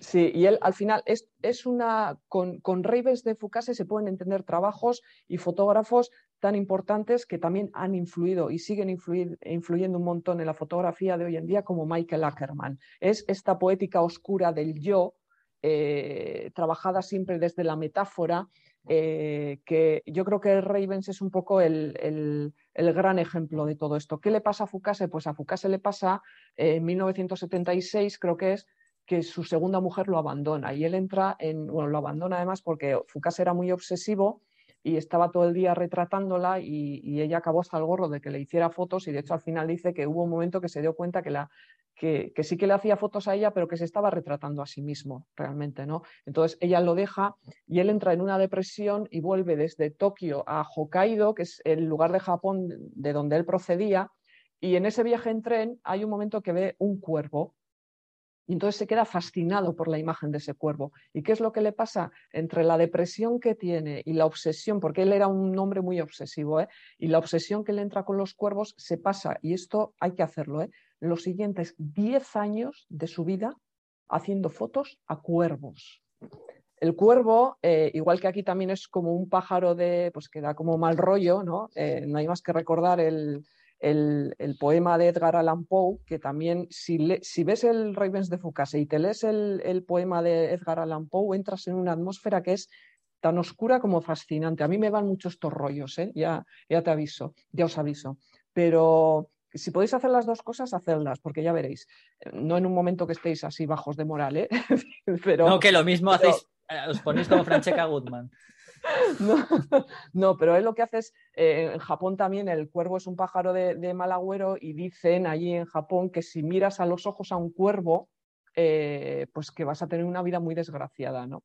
Entonces, fíjate que él se pasa 10 años eh, fotografiando cuervos. llega un momento incluso en el que él dice me he convertido en un cuervo. Es que es tremenda la historia de este libro. Y eh, Ravens es además de esa poética del yo y de esa forma de autorretratarse, eh, es también un ejemplo de, la, de, esta estética de la posguerra eh, que inunda Japón en, en, esa época. ¿no? Y él cuando acaba de hacer Ravens... pues bueno, se publica el libro y ya empieza a hacer otras cosas, pero en esas otras cosas que hace, que también son experimentos con el color y fotomontaje, de vez en cuando también va introduciendo cuervos. El cuervo, ese yo me he convertido en un cuervo que dice él en un momento, no se aleja de él jamás. Él acaba alcoholizado, acaba depresivo y una noche cuando sale de un bar en Japón se cae por las escaleras y entra en coma. Se pasa Fukase 12 años en coma esto muchos dicen que es la maldición del cuervo. Se pasa 12 años en coma, unos 12 años en los que la única persona que va a visitarle fue su segunda mujer, aquella que le dejó y que, y que prendió un poco la llama de, toda la obsesión depresiva que le llevó a hacer este trabajo y finalmente muere estando en coma, ¿no? Pero nos deja este trabajo maravilloso que luego se reeditó, porque al principio se tituló The Solitude of Ravens, la, soledad de los cuervos. Eh, y, luego se reeditó como Ravens a secas, ¿no? Pero es un trabajo realmente maravilloso porque según lo vas viendo, es un trabajo oscuro, lógicamente, hecho en blanco y negro, con mucho grano, eh, de una atmósfera que te, aprisiona realmente. Y es curioso porque muchas de las fotografías, claro, salen cuervos, pero en otras bastantes no salen y sin embargo se adivina la figura del cuervo, a veces de una manera muy clara, porque hay una foto, por ejemplo, que es eh, un avión eh, que está cogido desde abajo, que el avión se supone que está o aterrizando o despegando y parece un enorme cuervo negro. Eh, hay una foto hecha de espaldas a unas chicas que están eh, asomadas a, no sé si a una barandilla que da al mar o es que van en un barco y, el pelo de una de ellas con el movimiento del viento parece dibujar la silueta de un cuervo. Es que hay fotos en ese, en ese libro que son absolutamente alucinantes y fotos de calles de Japón en las que igual se ve un cuervo a lo lejos, pero que están hechas con una perspectiva que parece que estás mirando a través de los ojos de un cuervo. Ese yo me he convertido en un cuervo es, es tan real que tú viendo ese libro realmente sientes cómo él se está convirtiendo en un cuervo, aparte de que te está contando todo, todo ese tormento ¿no? que, que, él lleva adentro. Él decía también que, su que la fotografía era para él una, una, una especie de respuesta al sufrimiento que le causaba la, vida, ¿no? Y, él vivía esa vida con ese sufrimiento y, y es un autor que lo ha reflejado estupendamente en ese trabajo. Y ese trabajo es siempre una referencia a la hora de, cómo eh, autorretratarte, eh, no a través de tu propia imagen, sino a través mm. de, la interpretación de lo que tú ves o a través de un vehículo o de un objeto que tú eliges, en el caso de Foucault es el cuervo y la oscuridad eh, que está asociada a, la imagen del propio cuerpo y cómo hablar de ti mismo, porque él no está hablando de los cuervos, está hablando de sí mismo y de lo que siente y mm. cómo hacerlo eh, con elementos que son físicamente externos a ti, ¿no? Y por eso Ravens es tan importante y por eso Ravens es un trabajo que está tan conseguido y es tan influyente en, la forma de fotografiar hoy en día también que muchos trabajos son poéticos, personales, autorreferenciales, ¿no? Y Ravens es un trabajo muy a tener en, cuenta en ese campo. Pues bueno, es súper interesante esto, ¿eh? Sí que es verdad que yo conocía muy poquito de, de Fugase, eh, no sabía tanto y cuando me lo dijiste, la verdad que estoy investigando y, y me gustó bastante, me gustó bastante su trabajo y muy interesante. O sea que además le, invito a la gente a que lo vea, porque todo lo que has comentado es súper interesante. Además, es que es muy buen trabajo, muy, muy buen trabajo. Es magnífico. Yo creo que es uno de los mejores trabajos que se han hecho en fotografía ¿eh? y no me asusta nada decirlo. Mm. Vamos. Es muy bueno. ¿eh? Es además, es que es algo que puede ser como es, a lo mejor es un autor un poco menos conocido, como tú has comentado, pero es muy bueno. que, eh, eh, Voy, a hacer, voy, a hacer, dos pequeños apuntes de Foucasse, ¿eh? porque ya que he dicho que Foucasse es más que Ravens, tiene, si os interesa Foucasse, tiene un trabajo que es divertido, pero tiene su parte trágica también, que su familia tenía un estudio de fotografía y hace fotografías a su familia durante varios años en el estudio, fotografías familiares de sus familiares posando, pero a través de esas eh, fotografías te va contando la historia de su familia. En algunas aparecen desnudos, otras veces eh, en vez de aparecer una persona aparece una foto y es que esa persona ha muerto. Es un trabajo, se llama Family y es súper interesante. Y luego otra de sus obsesiones, aparte de los cuervos, fueron los gatos. Y le hizo un trabajo a su gato. Es también de esos trabajos eh, que te causan mucho desasosiego. ¿eh? No son gatitos así de estos que te, que te despiertan ternura, pero le hizo también un trabajo documental a su gato que te está hablando de muchas cosas. Realmente no te está hablando del gato. Maravilloso. O sea, Fukase tiene una obra súper interesante que está eclipsada por Ravens porque Ravens es, una pasada, pero mm. tiene muchísimas más cosas interesantes. No, no, pues yo ya vuelvo a reiterar. Ver que la gente vea, el, vea sus fotos porque es muy buen trabajo. ¿eh? Bueno, pues yo voy a terminar. Voy a terminar con, una. ¿Quién? Con, alguien que es como la crítica total, como el. yo creo que de las primeras personas que realmente sufrieron, han podido sufrir esa crítica de es foto, no es foto, es artista, no es artista, qué es este hombre. Es, mm, yo creo que es de los primeros que yo podría llamar prácticamente como artista multidisciplinar y que usó la fotografía como un camino o un medio más, ¿no? Y es es Manuel ¿vale? Alias. ¿Quién es? Alias Man Ray, ¿vale? Ah, bueno. Alias ah, Man Ray. Bueno. ¿sabes por qué se llama Man Ray? ¿No? Porque le llamaban, le llamaban, le llamaban Manny. Entonces, al final, Manny, sí, le llamaban Manny. a ver, aquí con todo su nombre y tal puede parecer en plan, este hombre es polaco, este hombre tal. No, no, este hombre sí es de origen judío, pero es americano.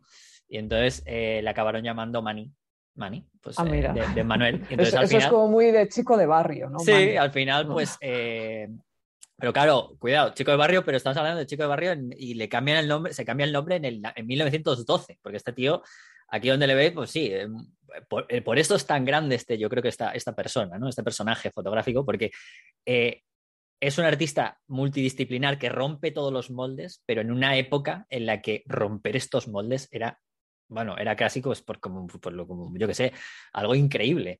Entonces, ¿por él, él nace en, creo que nace en 1870, o sea, en 1900 tenía 30 años. Por eso, eh, por eso. Para que os, pongáis en contexto ¿eh? de cuándo hizo lo que hizo. Claro, exacto. Entonces, eh, bueno, eh, ¿por qué es famoso este hombre? Bueno, primero, voy a contar una cosa que, tiene mucho que ver en luego todo lo que hizo después. Y es que este, este chico eh, hacía con su madre para ganar, para ganar pasta, ¿vale? Para ganar pasta hacía patchworks, que es como eh, trabajos de en ah. las colchas, claro, en las hacía colchas con su madre que hacía colases, ¿no? Para, con patchwork. Entonces, esto es lo que, entre, entre, comillas, podría ser lo que hoy, a días, hoy en día sería un desigual, ¿no?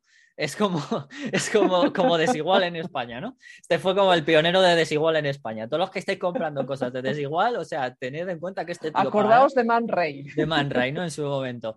Bueno, pues eh, este, este hombre pues hacía eso para ganarse la vida y, y, bueno, eran muy artistillas en todo. O sea, hacía todo esto, tenía, eh, hacía, obra, hacía obra plástica, etcétera. Y bueno, se compra una cámara foto, de fotos y, empieza, empieza, a hacer cosas. Empieza a hacer cosas como, pues, por ejemplo, eh, empieza a, pintar encima de papeles, eh, eh, bueno, un montón de, con aerógrafo, bueno, un montón de, de, cosas, ¿no? Que al final, pues, acaban, de, acaban desembocando en ser uno de los primeros pioneros en el movimiento Dada. ¿Vale? Que para los que no sepáis un poco lo que es el movimiento Dada, pues el movimiento Dada es como una forma, es como el pionero del, es, la, parte anterior al, al surrealismo, ¿vale? Que, lo que hacía, pues obviamente era, eh, digamos, eh, criticar y poner de manera irrisoria un poco todo lo que había en, la, situación, ¿no? Lo, lo racional, lo absurdo, eh, ponerlo con, una, con falta de sentido, como si no tuviera ninguna explicación, ¿no? Pero todo basado un poco también en esa protesta, ¿no? Y, es una, persona que, empezó así, ¿no? estoy hablando que todavía la fotografía no era como tampoco, no, no, conocemos fotografías de esa época importantes de, de, Man Ray, ¿no? Porque en aquel momento, pues él formaba parte de esa, de esa situación, pero no, no, no, se conoce mucho. Eh, ¿Cuándo empieza a conocerse? Bueno, pues cuando el surrealismo se separa o llega al surrealismo eh, después del Dada. ¿no? El surrealismo es como la continuación del Dada. O sea, hay que dejar claro que este tío o sea, ha sido pionero en dos estilos, o sea, en dos, en dos movimientos artísticos, que sí, que han tenido uno que ver con otro, pero ya es difícil ser pionero o ser una persona reconocida en un, en un movimiento artístico, imaginémonos en dos, aunque tengan que ver. Entonces, esta persona lo fue quizás no en fotografía en el mundo Dada, porque hacía mucho patchwork, mucha, mucho, mucho montaje de, digamos, un poco más un poco desde el mundo del diseño, desde el mundo crítico, etcétera, pero luego con la fotografía sí que lo llegó, ¿no? Y en esa época justamente es cuando se muda a París. Ahí es donde realmente eh, conocemos esa parte más fotográfica de Man Ray, que, lo comienza haciendo una cosa totalmente rarísima, que, que son los rayogramas o las rayografías, que no es ni más ni menos que eh, coger una, un, papel, un papel fotográfico eh, y, poner objetos encima y darle luz. O sea, y entonces no. Eh, eso ha sido una situación en la que en aquel momento era esto es foto, esto no es foto. Claro, porque todos sabíamos o creíamos que para hacer una fotografía, o siempre se ha creído que se necesita una cámara, que es el digamos, el objeto que realmente hace una foto pero esta persona lo hacía como si fuera como una especie de ampliadora, como una ampliadora, pues se creaba una radiografía y, fueron como las primeras fotografías, vamos a llamarlo así, fotografías más conocidas de él dentro del surrealismo. O sea, es, como algo ya como, como muy... Él ya fue muy vanguardista, ¿no? Y, bueno, de esa época luego después ya es donde se conocen las, todas esas fotografías que tienen que ver con el mudo del desnudo, en las que incorpora el cuerpo femenino con, los, con el paisaje. Eh, eh, conocemos fotos eh, famosas de, por ejemplo, la, mítica del, violín de Ingres, ¿no? De, aquella época en la que la tiene esa espalda con forma de violín que luego le, le, le, añade, le añade las, las, claves, ¿no? las claves estas famosas de, como si fuera un violín. Eh, o, bueno, luego esos montajes en los que incorporaba em, personas dentro de objetos, de, dentro de, de, tarros, eh, yo qué sé, todo esto que podéis conocer de, de, Man Ray, tiene un montón de obra o, algunas que incluso dentro del mundo de la moda yo creo que también incluso han, sido importantes para luego un montón de fotógrafos, ¿no? Cuando, como cuando le, puso esos diamantes, pues yo creo que fue de los primeros que incorporó joyas pegadas a, la cara de, de, algunas modelos, ¿no? Bueno, algunas y que eso luego lo incorporaron años después, ¿no? Fotógrafos de moda, ¿no? O sea, creo que, creo que por eso Man Ray para mí es uno de esos fotógrafos que, que ha influido en la fotografía, pero obviamente en todo lo que tiene que ver en el terreno artístico, pero luego en muchos, en muchos escenarios de la fotografía, luego de después, ¿no? De él. Em, para mí, eh, bueno, la foto más famosa que conocemos de Man Ray es la de Negra y Blanca, que es la fotografía que sale, eh, ese, retrato que tiene con, esa, esa, cara de esa mujer eh, puesta, recostada en la, en la, en la mesa con, con, una, con una máscara negra en la mano. Esa yo creo que es la foto más reconocida junto con la del violín de inglés, ¿vale? Y para mí, creo que aunque no es que haya hecho, tenga un trabajo fotográfico impresionante, ¿no? De estos que podemos decir, eh, bueno, increíble, ¿no? O sea, todo muy, muy seguido, todo con mucho sentido, sino que ha ido, siempre fue de la mano de fotografías, de objetos, de, un montón de esculturas, de un montón de todo. Al final era un fotógrafo, lo que digo, ¿no? Era, más bien era un artista multidisciplinar. Yo creo que para mí eh, es, es uno de los principios de muchos estilos fotográficos y de muchas incorporaciones a los estilos fotográficos que luego se incorporaron, ¿no? Ya digo, la moda, el retrato, eh, la fotografía, incluso en el autorretrato, que, o en el propio retrato fantástico, lo que, todo lo que queramos, ¿no? Eh, asociar. Y como apunte, fue marido de Lee Miller.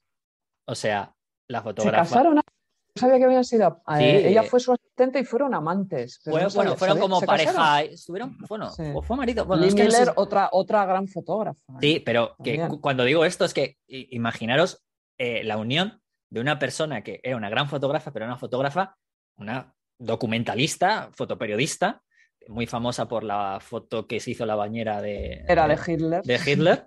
Pero imaginaros la unión de dos personas eh, artísticamente casi antagónicas, ¿no? Pues podríamos decirlo hasta cierto punto, pero que ella. Sí, lo que pasa es que ella, cuando, cuando, cuando entra a ser su asistente, todavía ya está en un momento muy incipiente de su, de su fotografía, ¿no? Ella luego, además, él creo que se quedó hecho polvo cuando. Totalmente. Cuando ella, eso es, eso no abandonó ella. Pero. Pero yo creo que Man Ray al final y, prácticamente todos los que hemos citado hoy lo que tienen una cosa que es muy importante y es un valor, eh, pues eso, muy, muy a tener en cuenta y es ese, esa rebeldía y esa, y esa experimentación y esas, ese, esas ganas de hacer algo diferente ¿no? con la fotografía que luego les ha llevado pues, eh, a encontrar nuevos lenguajes y nuevas formas de contar y, nuevas formas de, representar. Cuando estabas hablando ahora al principio de Man Ray, casi me estaba entrando la risa, Rodrigo, porque es que hemos cerrado el círculo. No sé si te has dado cuenta, porque Man Ray, yo he empezado con William Klein. Man Ray y William Klein son dos, estadounidenses, dos estadounidenses que, se fueron a, Francia, que se fueron a, París. exacto, y, son además eh, dos figuras que tú también lo has dicho, que Man Ray fue eh, pionero en dos campos, que eso es algo muy difícil, y hmm. William Klein fue un innovador y un pionero también en cierto sentido, tanto en la foto de calle como en la foto de moda. O sea que fíjate qué cosa más bonita nos ha quedado, ¿no? claro, no, no, ha quedado, ha quedado que niquelado, yo creo, ¿eh? ha sido todo, todo muy bien. Bueno, pues. artistas. Bueno, nosotros, nosotros mucho menos que ellos. Eh, bastante menos que ellos, de hecho. Nosotros hablamos de ellos. Eso es, que no está mal. Eh, y algunos los intentamos imitar cuando llegando a un 1%. Eh, así que, que, ya es suficiente. Yo ya, oye, mira, yo con tener un 1%, por ejemplo, de William Klein, yo ya me puedo ir tranquilo. vamos, y con un 0,5% yo también me quedaría ah, más tranquila que nada. Totalmente. Bueno, pues que lo dicho, espero que os haya gustado a todos. Ha sido un repaso largo, pero yo creo que bastante interesante y que os haya ayudado no solo a conocer más a estas personas, sino incluso a conocer a otros nuevos para que queráis eh, investigar más.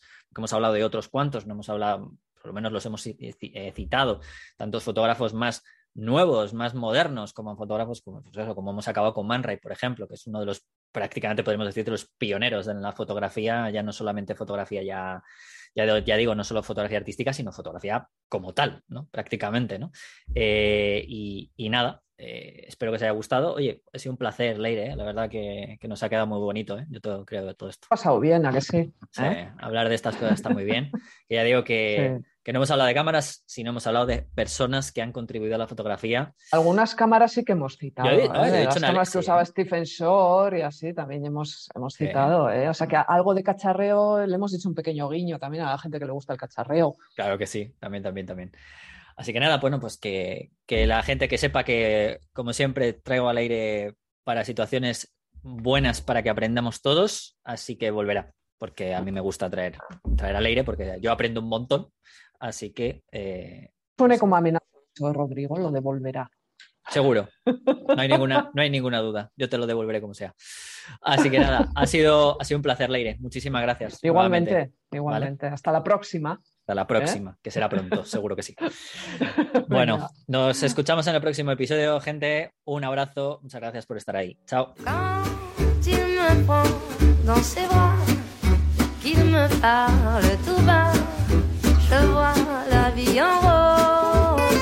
Fotolari Podcast.